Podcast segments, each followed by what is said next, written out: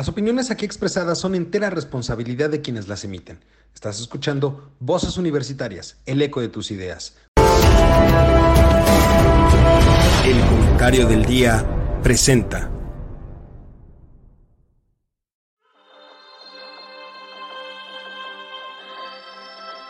En una época donde el conocimiento y la información son fuentes de poder, se necesitan voces capaces de explicar el entorno, comprometerse con la verdad, representar el sentir de la sociedad y expresar la universalidad de pensamientos.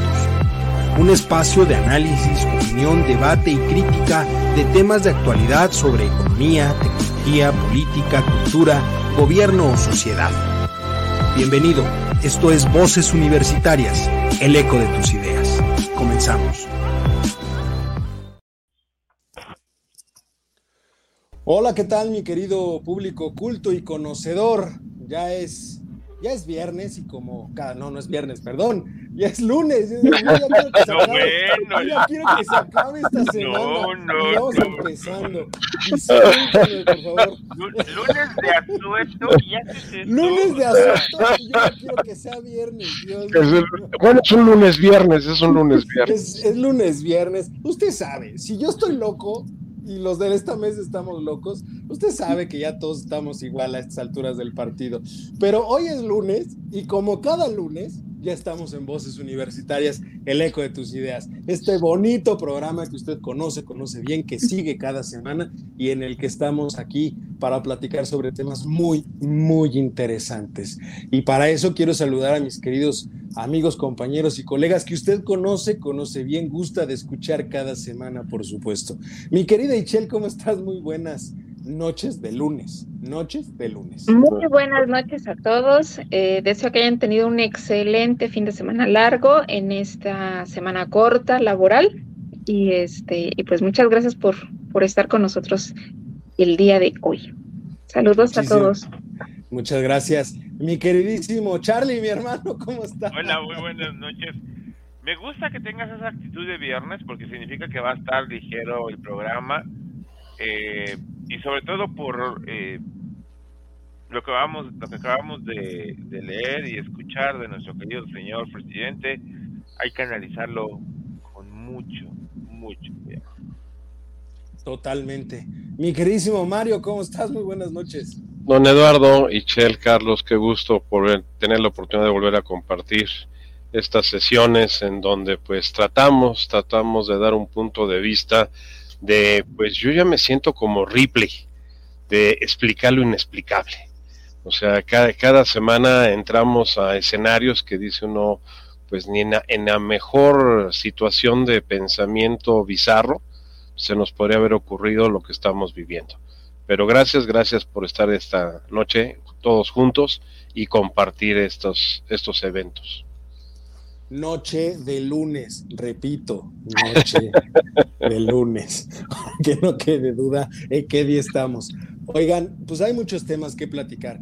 Yo creo que el principal o con el que podemos arrancar el día de hoy, pues no es otro más que el anuncio que hizo hace apenas algunas horas el presidente de la República sobre las llamadas reformas constitucionales, esas que tanto había amenazado desde hace algunas semanas eh, que iba a enviar al Congreso y que ya habíamos platicado un poco aquí, sobre todo en lo relacionado con pensiones, que es algo que se había dicho, pero también con lo relacionado, por ejemplo, con la reforma al Poder Judicial de la Federación.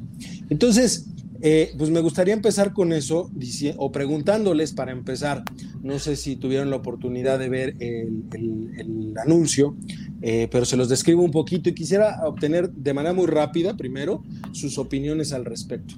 Para empezar, eh, lo hizo en Palacio Nacional, pero en un lugar muy simbólico, porque lo hizo en la antigua Cámara del Congreso que está dentro de Palacio Nacional, que era el Congreso Constituyente, o ahí estuvo el Congreso Constituyente hasta mil, 1900.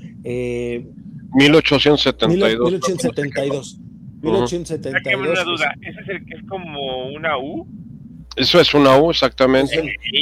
Es, un medio círculo y está dentro de Palacio Nacional. es decir, ahí, ahí es donde se concentró. De hecho, ahí es donde. ahí, era, ahí, era, la Cámara de, Diputados. Ahí, era la se firmó la Constitución del 24 y del 57, las dos. Las dos. ¿no? Se, se, firmaron en ese lugar. Ya la del 17 como, como Congreso Constituyentes fue en lo que hoy es la Cámara Legislativa de la Ciudad de México, ya estaba ahí el Congreso cuando este, se mudan de allá o se empezó a trabajar. Pero la del 17 fue en el Teatro de la República en Querétaro. Sí, en Querétaro. Sí. Pero me refiero a que ya estaba la, la de Donceles. Sí, ya la de Donceles. De, Donceles. Entonces, en ese contexto, en ese lugar, da a conocer estas reformas que piensa. De hecho, esa cámara, esa cámara la construyó este don Porfirio Díaz. Así es. Este recinto es, es, de la época del porfiriato, la de, la de Donceles. Y reconstruyó. Querían tener junto, acuerdan, bueno, corrígeme si estoy mal, Mario, pero quería tener juntos a los tres poderes. Ahí en Palacio estaba este, el Congreso de esa, Cámara, estaba él, y también estaba la oficina, si mal no recuerdo en ese entonces, del presidente de la Suprema Corte de Justicia. la Suprema Corte de Justicia, sí. Estaban los tres poderes en ese lugar en ese entonces. Pero, a ver, a mí lo que me llama la atención del lugar, y quiero saber sus opiniones, es la forma en la que se hace. Es la primera vez en cinco años eh, y diez meses, bueno, no, en cinco años y dos meses que lleva este gobierno, porque ya empezamos en el T menos nueve, ya estamos a nueve meses de que esto se vaya. Eh, es la primera vez que un evento es presidido por el presidente de la República y su esposa. Y su esposa. En específico, su esposa, porque fueron ellos dos los que presidieron el evento y le... así fue también, así fue también. así fue, fue muy festivo y todo, jamás se me va a eso. Pero este, estaban los dos, que es la primera vez que sucede, estaba el gabinete y no había nadie más, solamente el gabinete, ni siquiera el ampliado, me parece que no, no, no. el gabinete legal, nada más estaba el gabinete legal ahí este, eh, en, el lugar, y eh, reporteros, y era todo, o sea, no hubo eh, personas extras, no hubo de los partidos, no hubo nada más que ellos. Y presiden el presidente Andrés Manuel y su esposa. ¿Qué opinan de la? Porque creo que tiene una carga importante el lugar como lo hizo y la forma en la que lo hizo. y Chel, ¿tú cómo lo viste? Pues mira, ahorita eh, que lo comentábamos antes de entrar al aire, eh, estoy eh, viendo la, transmisión que, se tuvo. entiendo que muy seguramente no estuvo parte del gabinete porque el gabinete estuvo en Querétaro, precisamente en lo que fue la ceremonia del, 5 de febrero. Eh, eh, efectivamente hay muchos simbolismos respecto del lugar, la forma en la que se hace. Eh, me queda claro que, que a esta, que a la esposa del, presidente, ella no sabía que dentro del protocolo no le, no le informaron, ella tenía que sentarse en las sillas que estaban al frente, porque de la toma que hacen ingresan ambos al, recinto, los reciben con aplausos, él se separa de ella y camina hacia lo que es el escenario, el, pequeño escenario que les hacen, se acerca directamente a lo que es este, la silla y ella sigue de largo. Es más, se queda como que por un momento así como que con cara de ¿y a dónde me voy a sentar? Porque pues no, no hay un papelito que te diga aquí. Así es, así es. Y este, y se queda en uno de los pasillos, este, esperando pues alguna indicación. Entonces llega alguien del ejército, de los que ya no existen, las guardias presidenciales, llega, se le acerca, le dice algunas palabras, y entonces es cuando ya hasta hace como que la cara de que no, y entonces le dicen sí. Y pasa, y, ya el presidente, el presidente le, hace, el gesto de que se acerque. Así es, así es. Que, se acerque y que, y que, tome asiento. Entonces ya es cuando ella realmente se, acerca y se le nota incómoda en el, en el acto porque aparte aplauden. Entonces, eh, cuando hacen, toman la, la, este, la, imagen donde está el himno nacional para efecto de, este, de, de tomarlos a los dos, ella tiene una cara de yo qué estoy haciendo aquí o sea, a ella no le informaron de ese protocolo. Ahora, en cuanto a él, pues era su fiesta.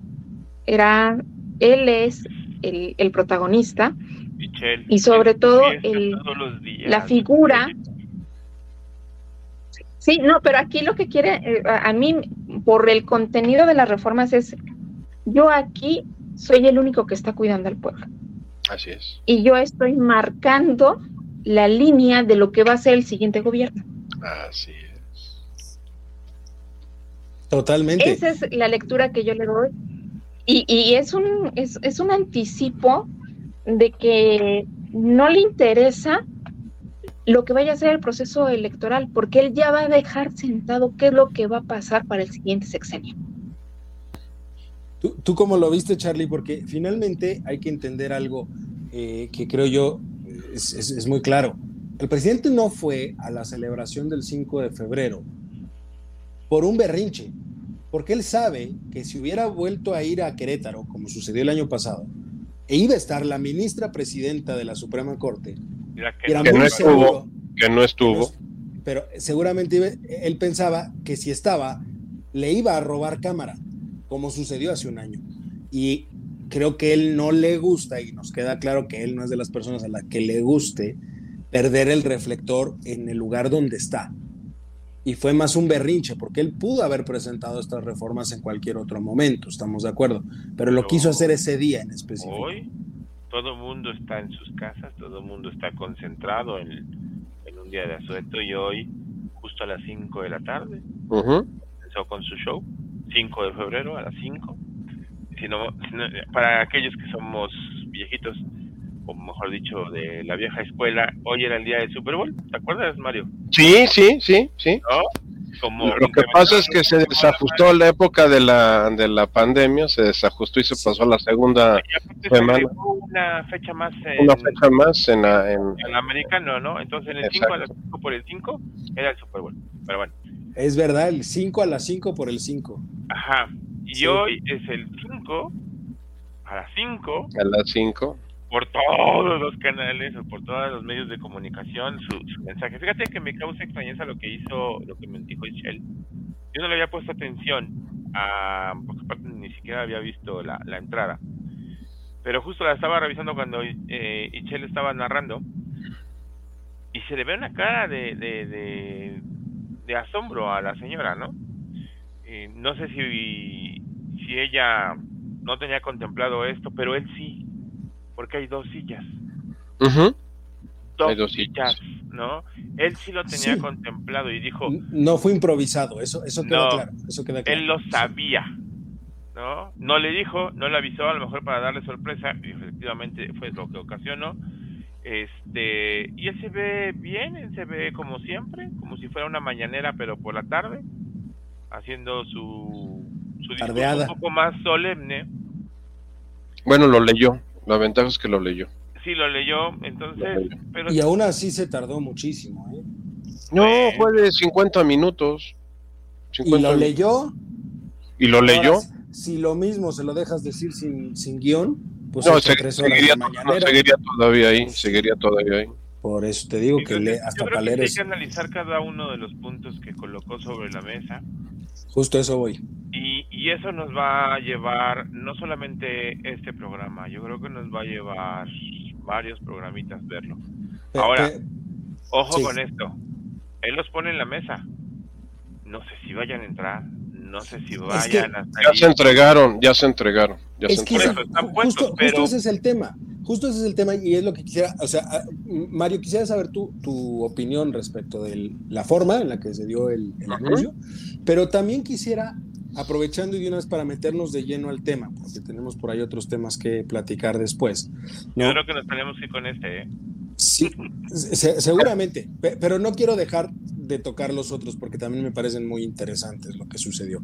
Pero para empezar, aparte de conocer tu opinión respecto de lo que se dio, eh, la forma en la que se dio el anuncio, los primeros tres puntos, ¿no?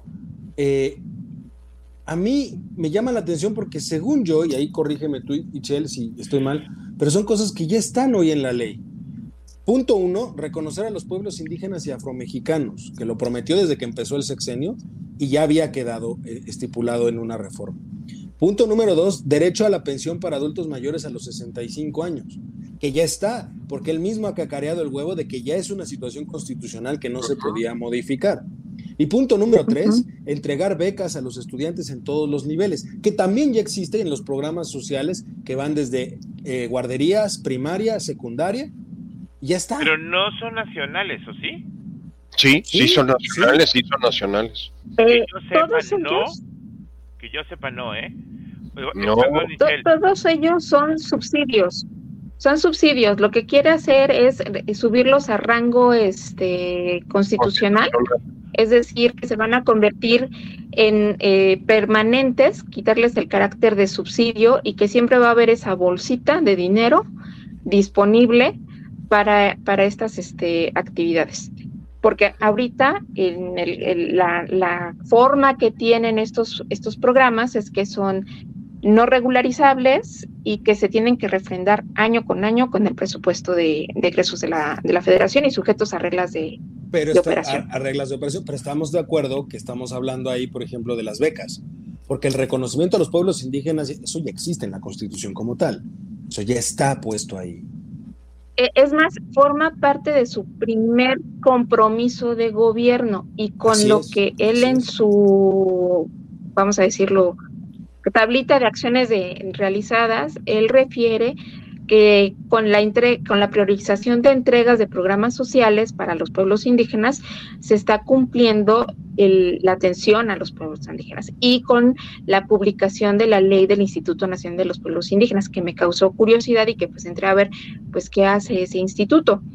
Este que este pues aspectos relevantes ha realizado y por lo que refiere pues, son dos programas este, presupuestales dirigidos básicamente a lo que son las poblaciones afroindígenas, afromexicanas e indígenas para eh, alimentación. Y se casan con el programa Bienestar en general. Así es. Mario, que de hecho ese, ahora sí regreso a ti, perdón, eh, que ese, de hecho el Instituto Nacional Indigenista lo dirigió Xochitl Galvez. Así es, sí en época de Fox. Lo creó Fox y se lo dio a dirigir a Xochitl Gálvez. No, ya existía. El Instituto Nacional Indigenista ya existía. Eh, de ah, secciones anteriores, sí, de secciones anteriores, nada más que aquí eh, Fox cuando empezó a hacer aquella, aquella casa de talentos con los headhunters que se le comentó mucho, eh, Xochitl fue reclutada para, para, esa, para esa posición y ahí es donde empezó ella a incursionar políticamente en la administración de Vicente Fox a través del Instituto Nacional Indigenista. ¿Y, cómo viste, o sea, estos primeros puntos? Porque, pues finalmente, como pues que están flojos estos puntos, Hasta donde yo tengo entendido, lo de las pensiones de adultos mayores ya está, ya, ya, es una reforma constitucional, garantizada constitucionalmente, inclusive, como tú bien lo mencionabas, lo cacarean cada rato de que eh, ya nadie se los puede quitar porque ya está en la, en la Constitución. Lo de las becas, ahí sí entro en duda, eh, hasta donde yo sabía también estaba ya este ajustado eso también a nivel constitucional, pero ahí, lo dejo abierto, realmente no, no, no, he profundizado en el tema. Y pues eh, eh, regresando a, la pregunta inicial del, del, evento, pues el evento es muy, muy de su estilo, es, es ahora sí que su sello personal, en donde el emperador se dirige a los patricios que tiene ahí eh, aplaudidores para que sus súbditos sepamos lo que va, va a ser su legado, del cual él va a seguir estando atrás. O sea, más que una despedida, es una bienvenida a lo que vimos el día de hoy. ¿eh? me llamó la atención que en nada más había una fila, pero al centro de esa primera fila estaba Alicia Bárcena la canciller, ¿eh? La canciller y estaba también la secretaria de gobernación. De gobernación. Que había estado en la mañana, estaba, había estado en la mañana. Son dos filas, Lalito, son dos filas. Ah, bueno, pero en la primera fila. En la primera fila. En medio estaba la, la, O sea, me llama la atención porque estamos en un contexto también donde la canciller ha tratado, o la ha mandado, mejor dicho, a tratar como de mejorar un poco la imagen del país eh, con ciertas actividades. Y, y ahora estuvo en primera fila y seguramente va a ser tema o algo que va a sacar hacia, hacia diferentes este, lugares donde participe, ¿no? Este, oigan, les leo de volada otros, otras de las reformas y, las comentamos, ¿no? Para, para no atrasarnos un poquito en esto. Nos quedamos en esas tres. E, esta me encanta como reforma constitucional. Eh, atención médica gratuita a todos los mexicanos. A ver, perdón. los menciono y nos regresamos, ¿les parece? Porque si no, o, los vamos puntualizando para que te lo guardes, Charlie. Yo sé que tú tienes mucho que decir ahí, mi hermano, pero, a ver, reforma 4, atención médica gratuita a todos los mexicanos. Esa es, la primera. Luego. Nada más eh, una, observación, partamos de una base. Eh, el IMSS y el ISTE no son gratuitos. Correcto. No. O sea, son gratuitos para los afiliados. No, no, no, no, no. no. Ah, bueno, no, porque tú pagas, tú pagas. No, no pagas. Comisión. Tienes razón. Exactamente. Una comisión. Los de salubridad son los que serían gratuitos, ¿no? En dado caso. Había un sistema de salud que el seguro popular y él lo desapareció. El seguro, popular, el INSABI que nunca funcionó y ahorita INS Bienestar pero tampoco está funcionando. Tampoco está funcionando. No, pero a ver, me voy a los que siguen. Eh, reforma 5, que los trabajadores puedan ser dueños de sus viviendas. O sea, eso, así lo digo. En pues, todo trabajador debe ser dueño, puede ser dueño de su vivienda. Qué, qué, paradójico, porque iniciando la semana pasada hubo una manifestación en frente del Palacio Nacional y cerraron varias calles del centro los acreditados del FOBISTE, porque son este, adeudos impagables porque de buenas a primeras y contraviniendo cualquier marco contractual existente, cambiaron los créditos que estaban en UDIs, los cambiaron a UMAS y entonces si tú te, prestaron 400 mil pesos, ya te fuiste ahorita a los 2 millones de pesos. Sí. O sea, así... Pues al A ellos. Al liste, y, al, al Fobiste. Eh, entonces, ni siquiera, y, todas esas son sujetas a una este, nulidad absoluta. ¿Por qué? Pues porque simplemente no hubo convenio modificatorio de los contratos de hipoteca. Y los contratos de hipoteca te dicen claramente cuál es la unidad que debes de utilizar, y en, en este caso, pues son UDIs. Sí sacaron con mucho bombo y platillo el que iban a transformar aquellos créditos que se dieron ah, durante este sexenio de UMA a pesos, pues porque ya se empezaban a hacer impagables. No, pero eso, eso también lo hizo Infonavit, los que otorgó en vez de salario mínimo, los cambió a UMAS y después vino también la reconversión a pesos. Pero no todos los créditos que se otorgaron son sujetos. No, ah, pero aquí el problema fue que Fobiste lo agarró parejo. Ah, no, por eso se levantaron en armas, porque al final, efectivamente, como dice Chel, alguien que tenía un crédito de 400 mil, ahora debe 2 millones. 2 millones. Pues, como no, y si te hubieras quedado en los créditos Infonavit en vez de salario mínimo, ahorita sería impagable. Totalmente. A ver, eh, bueno, a ver, de una vez, porque si no, no sé, Charlie, de una vez, ¿qué tenés que decir de, la atención médica? Porque si no... Ya, lo dijimos, a ver, ah. eh, teníamos un sistema de, este, de atención médica gratuita que durante la época de Calderón y de Peña funcionó muy bien. Muy bien. O estuvieron trabajando muy bien, dieron atención, a lo mejor eran pequeñitos y no tenían la cobertura que se necesitaba, nada más era eso mismo, mejorarlo, crecerlo y expanderlo. ¿Y no? No. ¿Qué hizo? Pues dijo, ah, quítenlo, no sirve, que el IMSS se encargue. Díganme. No, primero el INSABI, primero el INSABI. Sí, que tampoco, y luego lo canceló. ¿Lo canceló? No, canceló todo. Eh, y ya no tenemos vacunas. Ya no hay un sistema de vacunación que antes nos envidiaba a todo mundo. La cartilla de vacunación. Eh, óyeme, qué hermoso era ir y que te vacunaban a tu bebé con todas las vacunas y salías bien. Y luego las campañas de vacunación en tus cuadras, eh, con la, la polio, por ejemplo. Escuelas, La, polio, la polio fue evacuada del país Hoy regresa. La viruela, ya no había viruela, sarampión. un montón de enfermedades que ya estaban erradicadas y que hoy empiezan a regresar independientemente por la, eh, aquellas familias que no les gustan las vacunas, eh, pero ese es un tema aparte. Es otro tema. Ajá, pero teníamos vacunas, había vacunas, había medicamento contra el cáncer, algunos tratamientos con agüita, pero bueno, eso también es entendible. Pero, a ver, había. Había. Hoy, caramba, cuesta mucho conseguir un... Es más, hoy te quieres poner la vacuna del COVID o te pones la cubana La Abdala. o la cubana. Ya ni la. Sputnik. Ya ni la, ni la. Gratuita. Es que ya va a salir la patria. Acuérdense de eso, ya va a salir la patria. Ya va a salir. Ya a ver, salir. si quieres ir a ponerte la vacuna te va a costar, bueno, costaba 800 pesos, hoy está creo que en 1500. Ya, no sabía que Vale. ya había No. Ahí, ahí- ahí les va, ahí les va. Siguientes. Eh, prohibir el maltrato animal. Prohibir el fracking. Eso es importante, ¿eh? porque el fracking implica meterse a la reforma energética que no pudieron echar para atrás en su momento. De O hecho, que no son- quisieron echar para son atrás en su prácticas de empresas cerveceras. E inclusive son prácticas también para generar este para conseguir gas y petróleo, Así es, el fracking. ¿no? Sí, fracking, sí. Entonces, pero hay que tener mucho cuidado con eso. Eso está bien. Digo, a ver, eso está perfecto. Ese sí. Prohibir el maltrato animal es algo que debería... A nivel constitucional, a la constitución no es para los animales.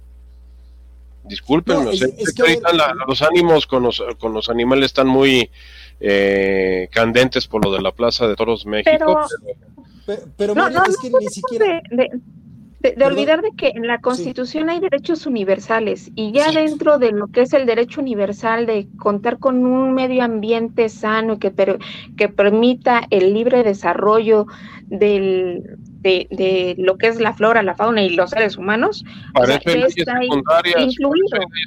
pero hay leyes secundarias. Es que es a lo que voy. O sea, la parte del maltrato animal, inclusive lo del fracking, no tienen por qué estar no, regulados la, en la constitución, Constitución. no, esas son eso leyes son las, secundarias. las leyes secundarias, finalmente. Hay una ley del medio ambiente. Sí, Hay una ley en, mexicana de, de- de- del- de cuidado del medio ambiente. Está la ley energética donde se incluye la parte del fracking. O sea, Sí. a nivel constitucional tendría que estar regulado únicamente quién puede explotar los recursos naturales, como es el caso de que lo que está ya hoy en la que de hecho Constitución, viene pegado a la reforma número 8. Respetar las zonas con escasez de agua y dejar únicamente para el uso doméstico. Que ojo, también dicho sea de paso, hay que dejar ahí. claro que, no, pero también hay que dejar algo claro, Charlie, que creo que vale la pena, sobre todo ahora en el tema de lo que está sucediendo en la Ciudad de México con la escasez de agua. Hace 20 años que no se hacen obras hidráulicas en la Ciudad de México como tal, ¿eh? Así Y es, en muchos estados de la República hace más tiempo que no se hacen obras hidráulicas. así El es. problema de la obra hidráulica es que no es visible Mm, mm. y entonces les vale gorro, porque como es por subsuelo, tú puedes decir, hice o arregle esto, y como no lo ven, no lo puedes explotar electoralmente. Y creo que ese es un gran problema en tema del, del agua, porque el, el- el- el gasto en infraestructura hidráulica tiene años que está desatendido, no solo en la Ciudad de México, sino a nivel A nacional. nivel nacional. Eh, ahí vale la pena mencionar que salió en estos días publicado de que estamos a 142 días del día cero agua, porque las este, reservas de agua del Cutzamala en promedio andan entre el 2.5, 3% de su capacidad, es decir, casi están secos. Entonces, calculan que con el agua que existe ahorita en el Cutzamala en 142 días, entra una sequía absoluta en donde se va a dejar de proveer de agua tanto a, municipios del Estado de México como de la Ciudad de México.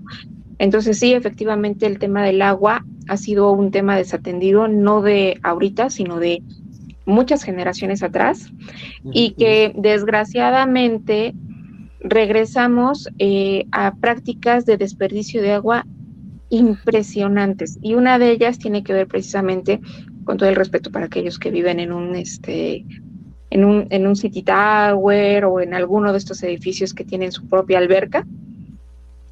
Las albercas en la Ciudad de México, en este, en casas particulares, en edificios de condominio, en la década de los ochentas, fueron clausuradas absolutamente. ¿Por qué? Pues porque había un tema bastante importante de agua y se había tratado de fomentar el cuidado del agua, ¿no? Lávate los dientes con un vasito de agua, no laves el coche con la manguera, ahora con las mentadas Karcher, o sea, todo el mundo sale con su Karcher a lavar el coche y está conectada la Karcher a la manguerita. Entonces, Cuando antes, pues, ¿con qué te decían que lavabas el coche? Con dos cubetas.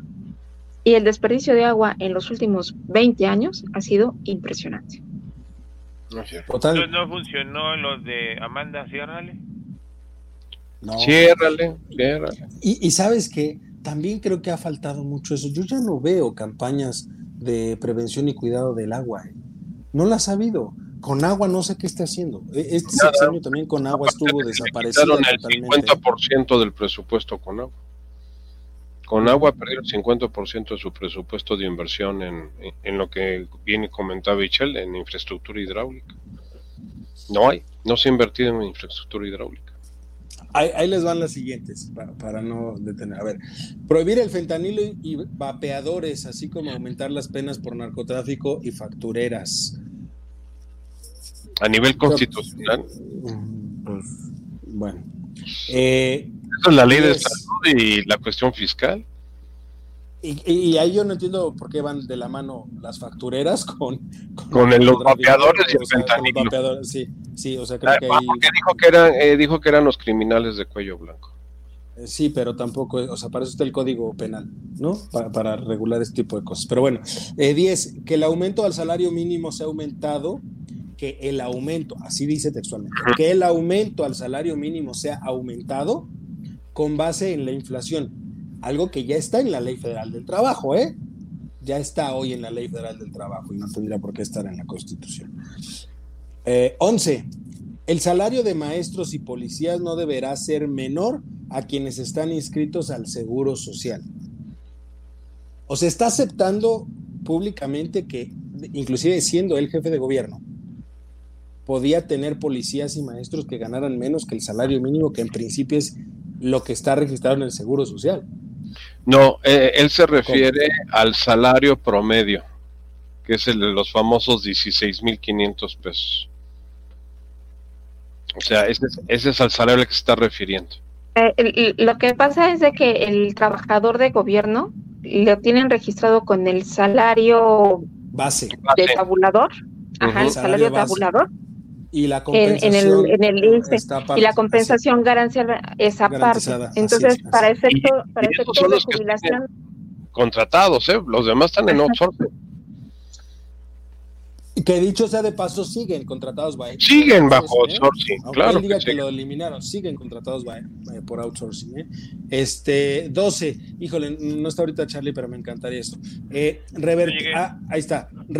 Eh, reforma 12. Revertir las reformas de pensiones de 97 y de 2008, o sea, la, ¿no? Para poder jubilarse con el 100% de su salario. Desde el primero de mayo se va a crear un fondo de más de 64 mil millones de pesos que se incrementará poco a poco para poder compensar a los trabajadores afectados por las reformas antilaborales. ¿Mm? Del préstamo que le dio el Banco Mundial. De ahí va a sacar el dinero. Oye, a ver, abajo hay becas para todos los alumnos del país.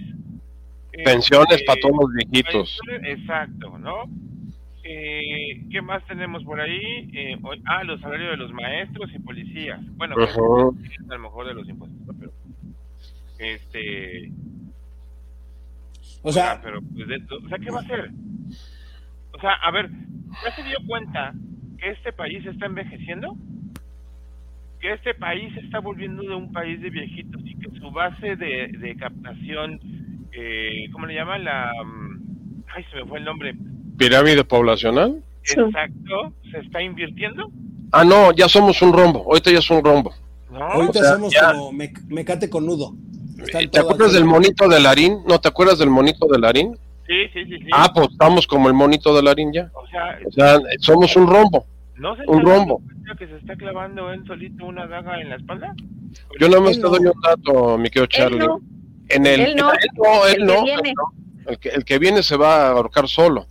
Eh, en el censo del 2000, la mediana, o sea, la, la edad eh, que marcaba la mediana estadística del país, donde estaba la mitad de la población de cada lado, era 18 años. Sí. En el último censo, la mediana es de 28 años.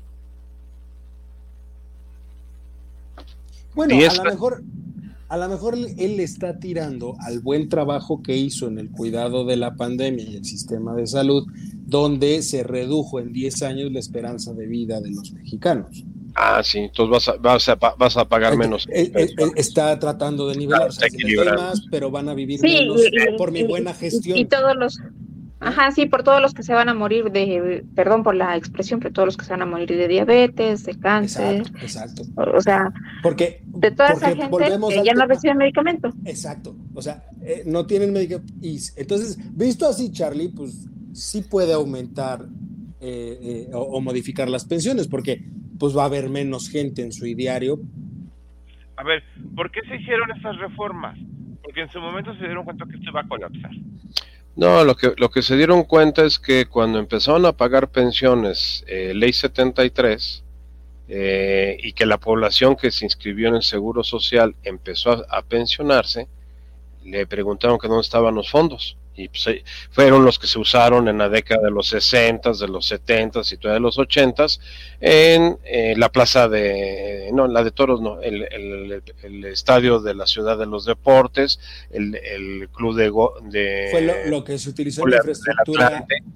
Eh, los centros este, vacacionales como Huastepec, o sea, las, el patrocinio de las telenovelas históricas de Televisa, las pagaba el Seguro ah, Social. pues, oh, no, no también de ahí salió el dinero, Mario, para, para las, las, las salas eh, de los centros culturales de la UNAM, que pidió la esposa, la esposa de este López Portillo, de López doña Carmen. Doña Carmen. Carmen que era la que se encargaba de esos fideicomisos.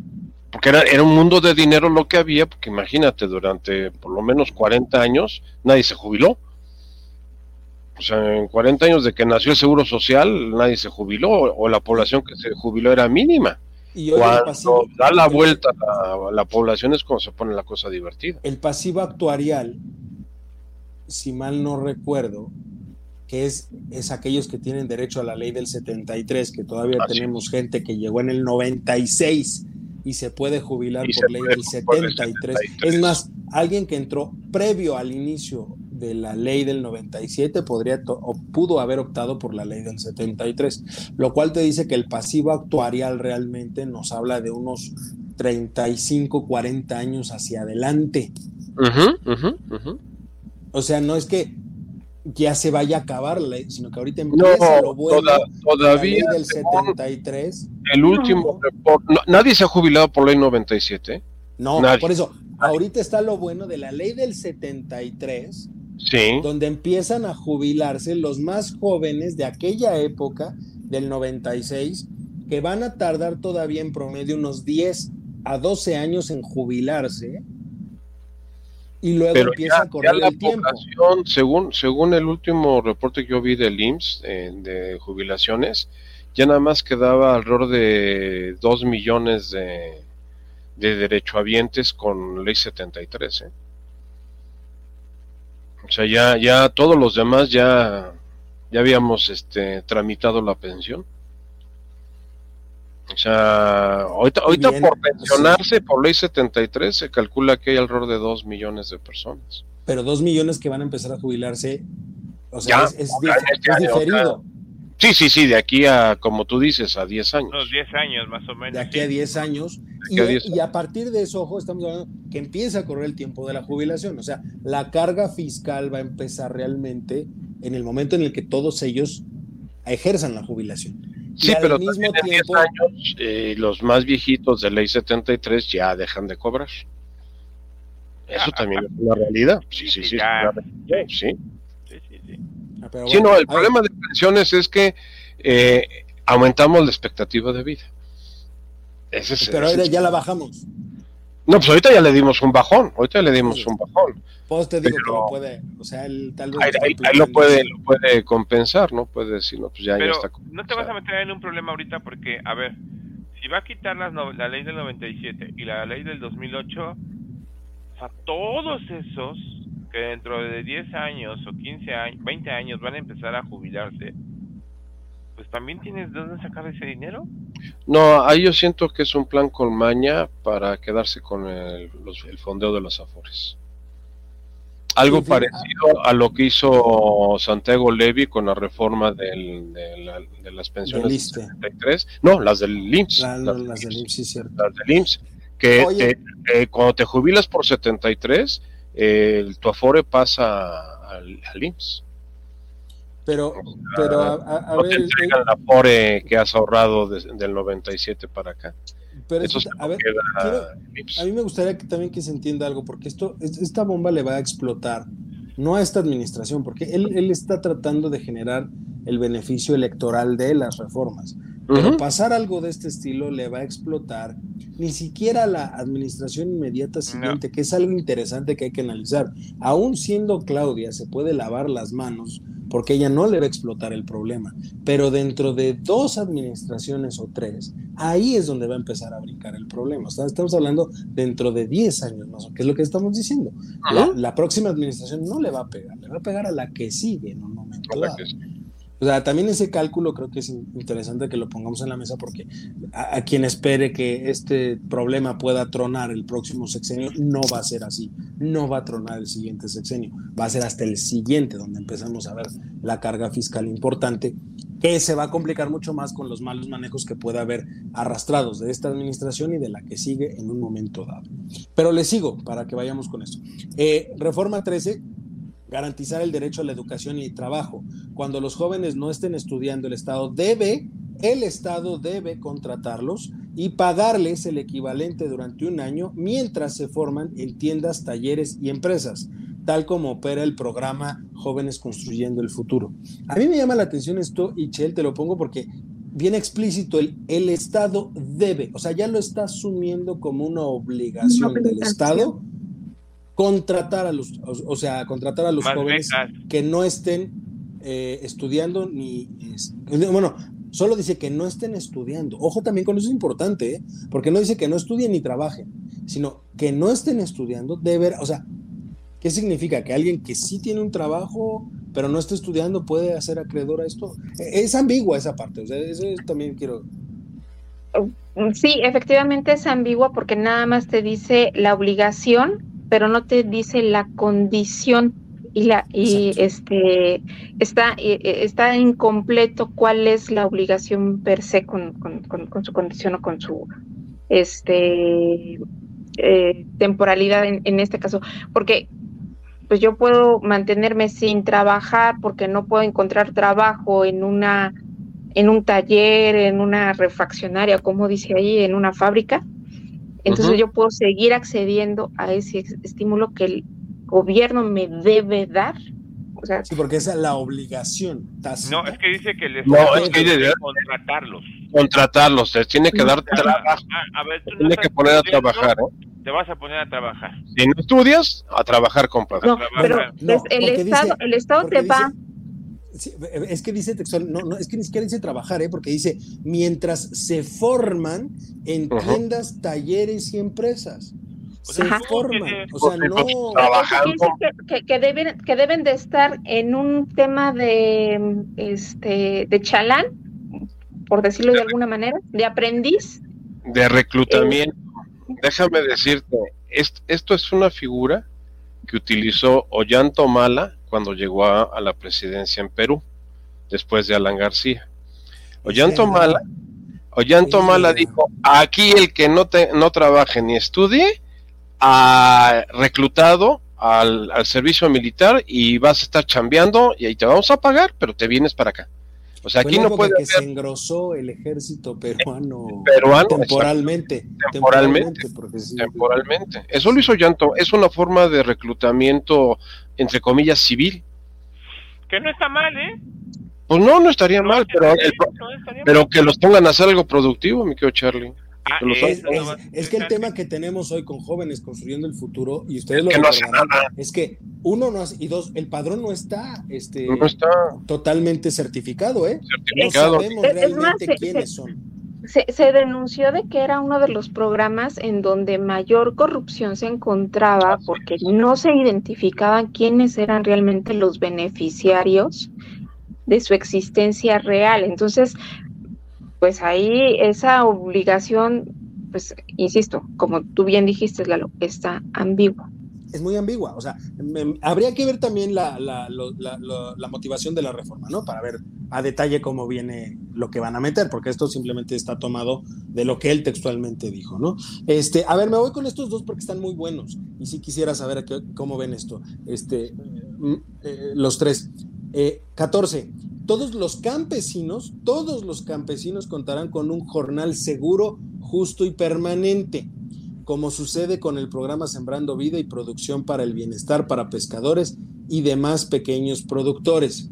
Y la 15 dice, uso, uso de 18 mil kilómetros de vías férreas para la creación de trenes de pasajeros entregados por el gobierno de Cedillo que actualmente se destinan al transporte de carga. Además, se debe garantizar el acceso a Internet. Se le devolverá a la CFE su carácter de empresa pública le da un reversazo a la figura de empresa productiva del Estado. O sea, ya es un...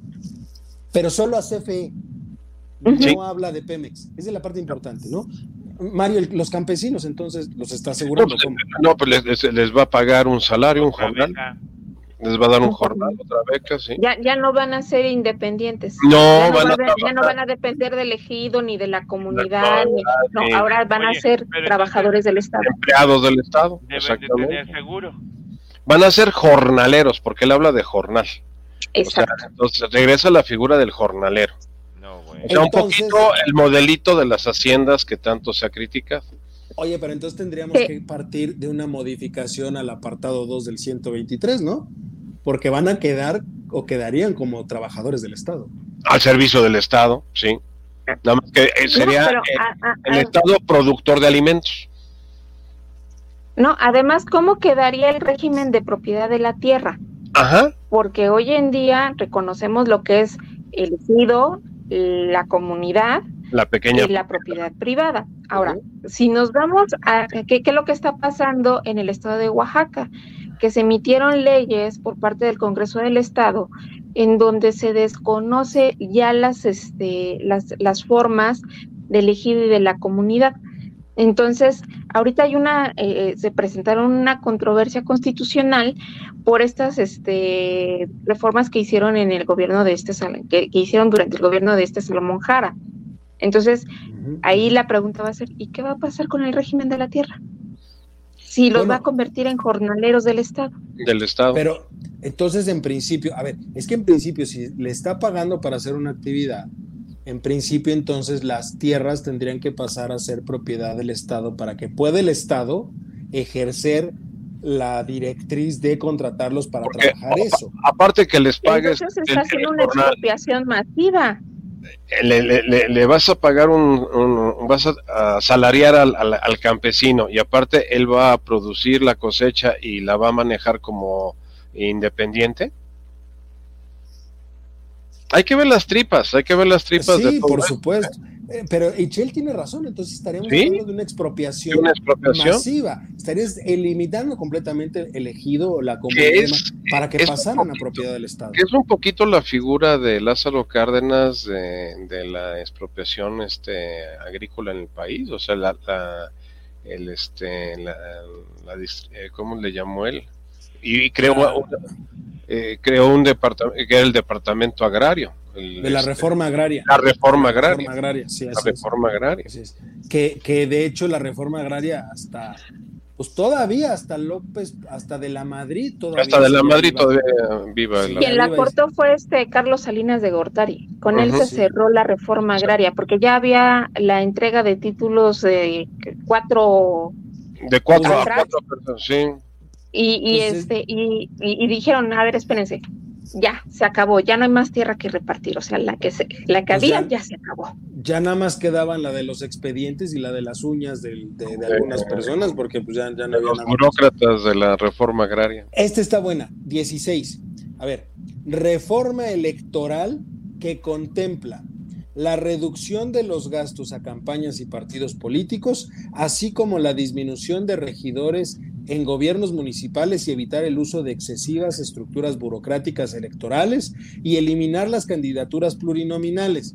El Congreso de la Unión se integrará por 300 diputados y el Senado se conformará con 64 y no con 128 legisladores. Los consejeros y magistrados serán elegidos por el voto libre y secreto para favorecer la democracia participativa, además de que se validarán las consultas populares, así como la revocación de mandato. Charlie. Tres cosas importantes. La primera fue promesa de campaña. Y Mucho de esto fue, la pudo llevar. ¿no? Y lo pudo haber hecho desde un principio, pelearse y demás, y a lo mejor puesto, pero nunca la quiso, yo creo que poner. Se le olvidó y dijo, ¡ay! Es el momento. Segundo, ¿por qué otra vez contra los magistrados? Y ahora a nivel constitución, o sea, ahora no es por, por mis pistolas. Y último, o sea, otra vez las consultas populares. ¿No? Pero la revocación del mandato, eso ya lo había hecho como consulta, ¿no? Pero aquí, y, corríjanme si me equivoco, Ichel Mario proponía disminuir el porcentaje de participación en la consulta popular y en la revocación de mandato. En y, la dejó y la dejó en 40. La dejó en 40. Ahorita la confirmó en 40. No, 40. Ah, no, 40. 40. 40. No es. Él dijo que 40 era demasiado y pegaron de gritos cuando fue lo de, la, lo de los expresidentes. No es querer tener agarrada a la siguiente administración, sea quien sea, Claudio Xochitl. Sí, sí, es una espada de Damocles para, para ejercerla contra quien llegue al poder porque finalmente él tiene la, forma de movilizar gente, aunque ya no sea presidente, la movilizaría sin mayor problema. Si se le quiere voltear Claudia, o si Xochitl. Movilizar gente va a estar un poco conflictivo porque eh, necesitas dinero. Y creo que ya las fuentes de financiamiento en lo personal de él no creo que se mantengan al nivel que tiene ahorita. Pero Morena no creo que lo descuide. Yo, yo, yo, estoy, yo meto la mano al fuego si no vemos que en cuanto salga de la presidencia, el que esté como dirigente nacional de Morena, sea Mario Delgado, o el tapete de Mario Delgado, o cualquier otra persona, van a brincar a decir, el pueblo lo quiere, el pueblo lo ama, y como el pueblo lo quiere y lo ama, nosotros a través de Morena le vamos a dar una asignación, porque él se lo ha ganado. A Julio César, el pueblo lo amaba, el pueblo lo adoraba y lo elevaron a los altares. No, no, no, lo mataron los patricios para elevarlo a los altares y que él lo siguieran adorando por eso, todo el mundo Pero, yo, yo, creo que Morena, de Morena, escúchenme bien, de Morena va a salir el dinero que va a mantener Andrés Manuel López Obrador en cuanto salga de la presidencia en adelante. Y se lo van a sacar diciendo, como fue el mejor presidente de la historia y el pueblo lo quiere, nosotros le vamos a dar una asignación de 50 mil pesos, que es la, la cifra que tanto le gusta a él, para que nuestro señor presidente pueda vivir. Pero tú crees que con 50 mil pesos va a poder hacer movilizaciones de millones no, de No, pero por lo menos paga la luz de, allá del rancho. No, esa no tiene problemas, eso ya está, ya está resuelto, eso ya está resuelto. No, yo me refiero al flujo de dinero que necesita. ¿Cuánto están costando las, eh, las campañas ahorita? O sea, ¿cuánto, dinero le han metido? De todos lados, ¿eh? no, o sea, no solamente el, eh, de todos lados. O sea, ¿quién, ¿quién está atrás de, ahora sí que de Xochitl inyectando recursos para todo lo que están haciendo? Los partidos también. O sea... Es que eh, eh, perdón, eh, el detalle va a estar en, ok, le, le recortas la asignación al partido político. Entonces, ¿qué? ¿Ya le va a dar apertura libre a la aportación privada? Sí, al financiamiento. entonces, si es así, ya no le van a poder señalar de que fueron financiados por el narco. Ya no le van a poder este, decir nada porque a los este, a los empresarios los amenazan de que les van a les van a este, mandar auditorías fiscales si no dan el dinero para lo que ellos quieren. Y ojo, se abre la puerta completa en el caso de los magistrados, que ahora sí todo magistrado que pueda llegar llegue con un compromiso económico directo porque alguien tiene que financiar sus campañas finalmente. ¿eh? Ah, ahora, la pregunta es, ¿cómo, cómo, cómo la ciudadanía, y, suena muy idílico el hecho de que la ciudadanía sepa realmente quién es un buen este, candidato para magistrado en el Tribunal Electoral.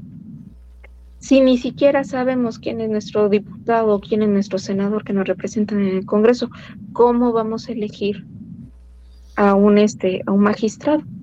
O sea, ah, se, abre la, se, abre la, puerta impresionantemente a que una serie de perfiles que no cubren con, con, este, con las características, otra Lenia Batres, otra uh Yasmin o sea, van a llegar a, a este, las altas magistraturas del poder este judicial, ya sea electoral o de la Suprema Corte de Justicia de la Nación, porque pues también viene de refile la Corte. Sí. Y, y me voy, me voy con estas últimas tres porque eh, si no, no, no las últimas tres que, planteo, porque sí me parecen importantes. Eh, reforma 18, para evitar, para evitar que la Guardia Nacional se corrompa, se propone que forme parte de la Secretaría de Defensa Nacional, algo que ya estaba decidido por la Corte, que se tenía que devolver a la Secretaría de Seguridad Pública.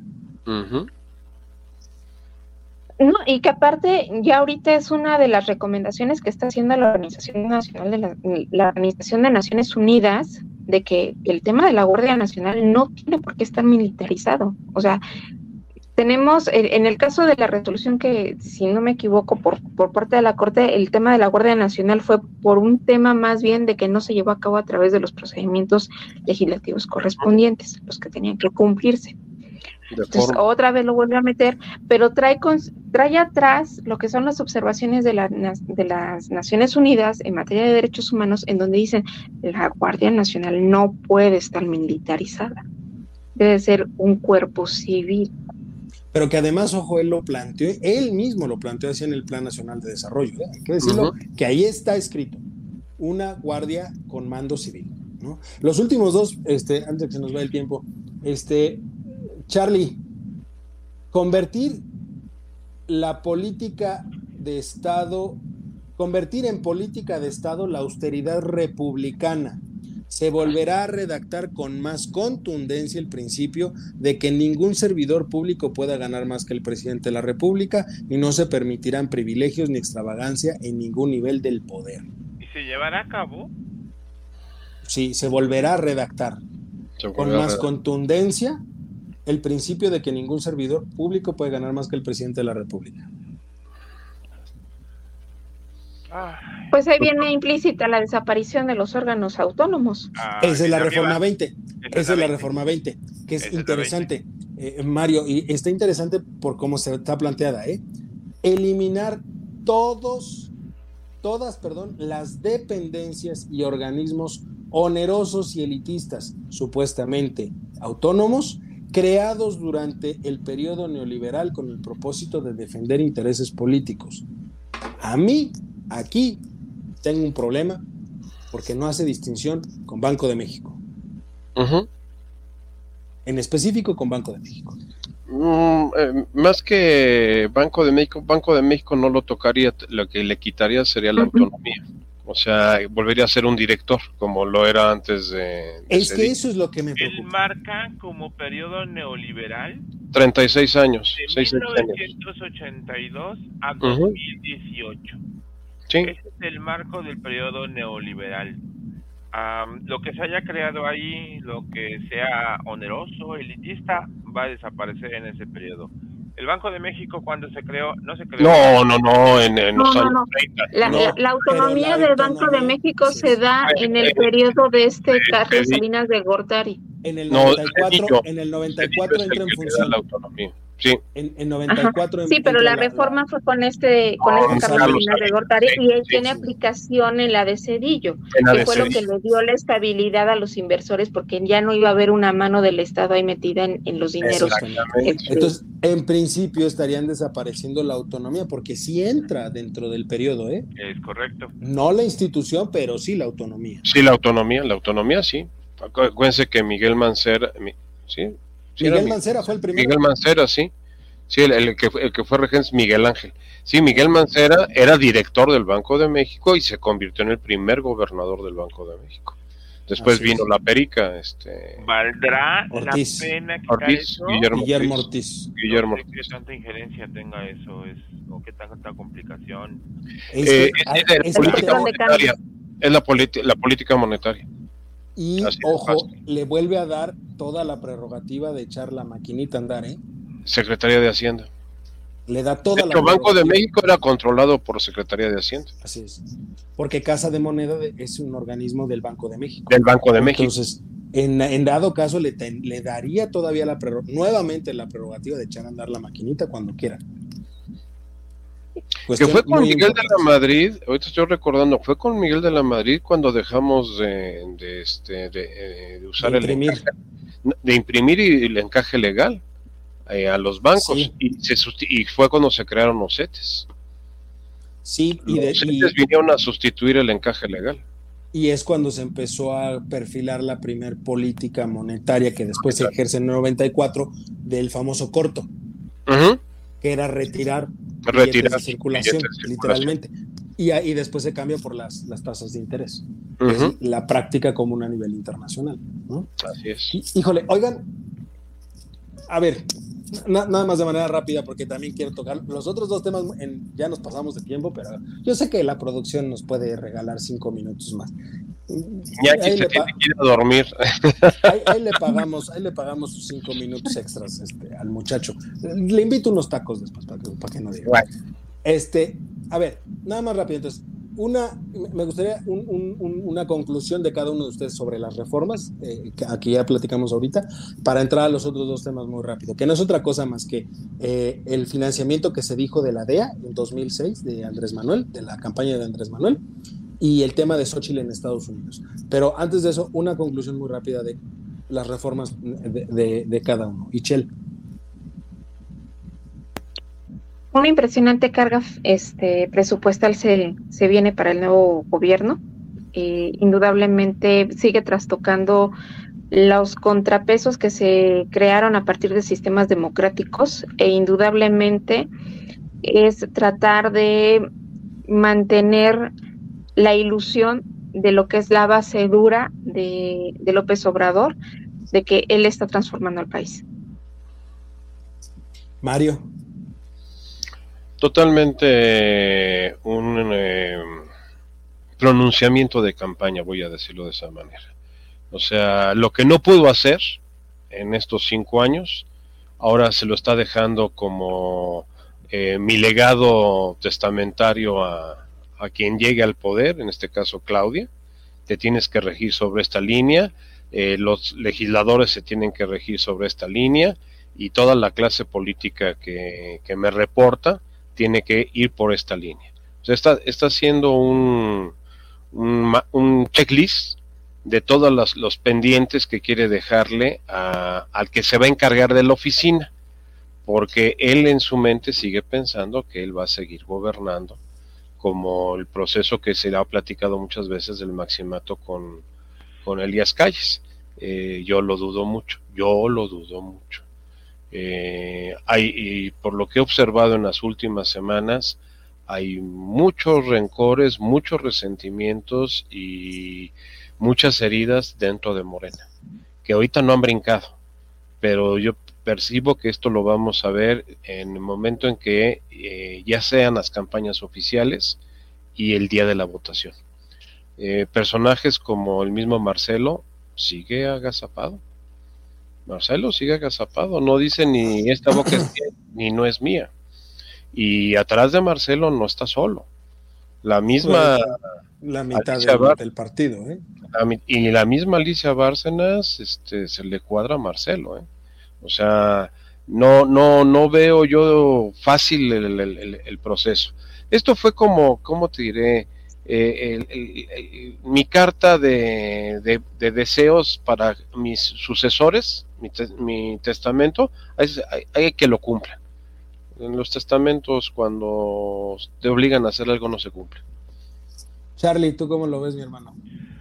Ah, una eh, propuesta de campaña electoral muy fuerte.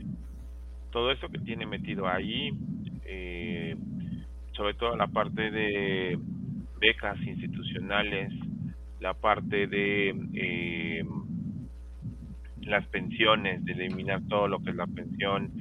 Eh, son propuestas de campañas que él traía ya desde mucho atrás. Como bien lo dijo Mario, es una lista de deseos que quiero que se cumplan, que no sé si se vayan a hacer, porque aquí es donde la oposición, vamos a ver si hay oposición en este país. Y este es el momento donde la democracia va a jugar en serio. Si esto pasa, no hay democracia en el país. Más bien se acaba la democracia en este país. acaba la democracia. Podríamos decirlo. Este, y Chel, nada muy rápido, el tema de 2000, 2006 que sacó la DEA, que también parece ser que ahora ya algunos de la DEA dijeron que siempre no, que no había pruebas realmente. Eh, Xochitl eh, convocó al presidente a levantar una denuncia por difamación y ahora el presidente, curiosamente, dijo que pues sí exige que se le den disculpas por haberlo involucrado en algo que no hay pruebas suficientes como para que sea eh, una investigación. ¿Cómo, estuvo el tema? Porque finalmente estamos hablando, ojo, del momento de mayor poder y fuerza política de Andrés Manuel en 2006, que pudo haber desembocado, de acuerdo a lo que hoy sabemos por esos reportajes, en la elección por parte del narcotráfico del entonces Procurador General de la República. Bueno, eh, ProPublica, que es una eh, agencia de noticias de Estados Unidos, hace la investigación a partir de los reportes que son desclasificados por parte de la DEA. Ellos retoman todos esos reportes y empiezan a analizarlos. De, ese, de, esos reportes que, que tiene la DEA, pues identifican de que había investigaciones en curso en este respecto del financiamiento que estaba recibiendo López Obrador y quiénes habían sido sus operadores y quiénes habían sido testigos colaboradores con este con la DEA para evitar cargos de este narcotráfico. De ahí, eh, indudablemente, es una investigación que llegado a un punto, que en este caso el punto álgido de, esa investigación viene en el año 2016, donde toman la, dicen, no vamos a continuar estas investigaciones, ¿por qué? Pues porque se puede estar considerando como una intromisión del gobierno norteamericano al gobierno mexicano respecto de sus figuras este, públicas. Ahora, no es desconocido de que dentro de la política de mm, abrazos no balazos se ha privilegiado el, vamos a decirlo así, a un grupo de narcotraficantes en particular, quienes también han cedido parte de sus, este, de sus cabecillas, que es el, el, cártel del, Pacífico, porque si bien es cierto, este, está el, el señor eh, el Chapo Guzmán ahí en el Guzmán lo era. En, Estados Unidos en una cárcel de máxima seguridad allá y ahora lo acompaña su hijo y algunos de sus otros operadores, lo cierto es de que si revisamos el mapa de cómo está distribuido el narcotráfico por cárteles en México, sigue predominando, sigue predominando el cártel de, de Sinaloa. Sinaloa. Y que y que el cártel de Sinaloa está vinculado con el tema del fentanilo, algo que el propio presidente ha tratado a través de distintos medios de decir de que en México no se produce fentanilo, que solamente es paso.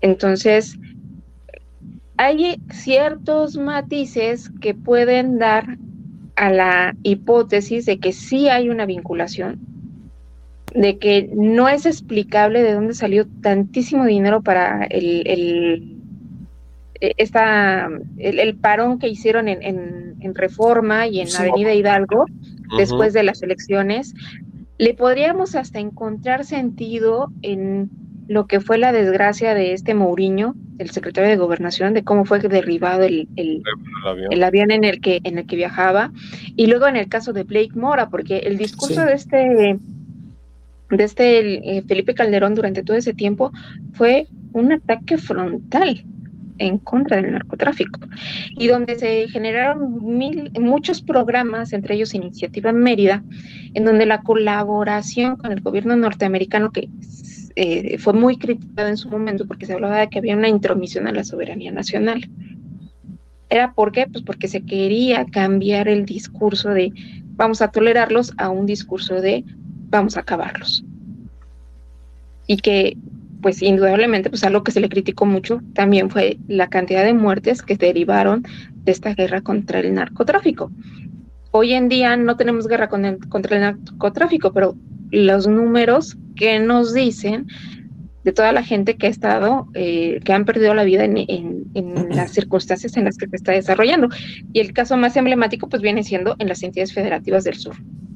178 mil muertos los rebasamos el viernes pasado. ¿eh? Sí. 178 mil muertos, eh, homicidios dolosos en el país. Este, Charlie, mi hermano, ¿tú cómo ves para que don Mario Cier ya no vamos a alcanzar a ver el tema de Sochi, pero lo vemos la siguiente semana? Este, ¿Cómo ves tú el tema para que don Mario cierre como solo él sabe cerrar este programa? Híjole, mira, yo no, no leí mucho sobre el caso, solo sé que lo acusaron de, andar metido en el narcotráfico. Este, ¿Pero te suena? ¿Te hace sentido? Al, al, al, a la distancia de lo que fueron los hechos y lo que revelan hoy, como dice Chelle. Algo que me queda claro es unos videos que Chelle nos ha estado mandando en la transmisión, donde la gente antes lo buscaba para pedirle ayuda, hoy lo busca para reclamarle. Y él ya no se baja, él ya no le hace caso, los, se los quitan encima, ¿no? Pero ¿a quién, a quién se bajaba a saludar? A doña Mari, en paz descanse. ¿Con quién se cuadraba? ¿Con quién se cuadraba? ¿No? Y durante su sexenio, eh, cuando agarraron al Chapito, ¿no lo soltaron? Uh Culiacanazo.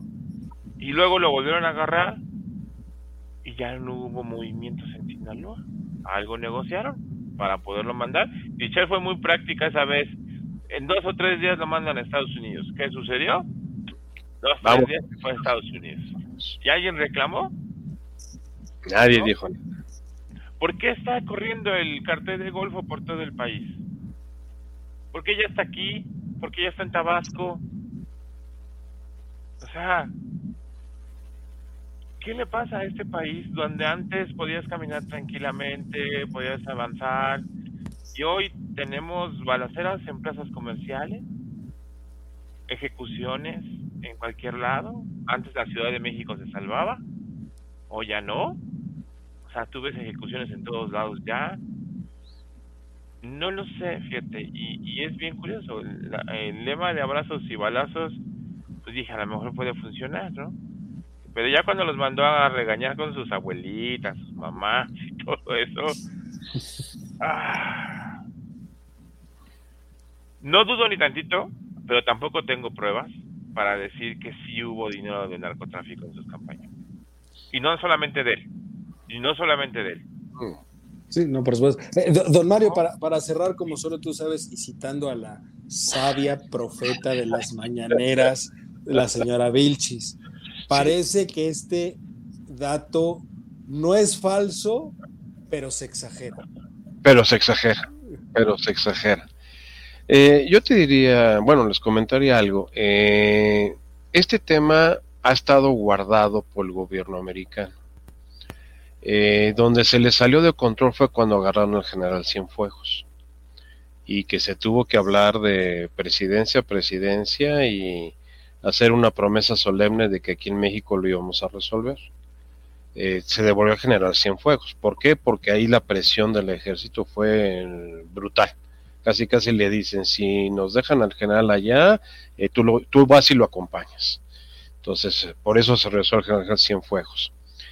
Ha sido un argumento que el gobierno de Estados Unidos ha tenido, ahora sí que bajo la manga, y ahorita con Biden, con el problema que tiene de las elecciones allá y este, esta nueva revelación de la política norteamericana llamado Donald Trump, pues no es difícil que empiecen a, a, usar a México como piñata. Y uno de los temas que sería un gran escandalazo antes de las elecciones es que detengas al presidente de, no en funciones, sino al expresidente de México, como pasó en Honduras. En Honduras así fue.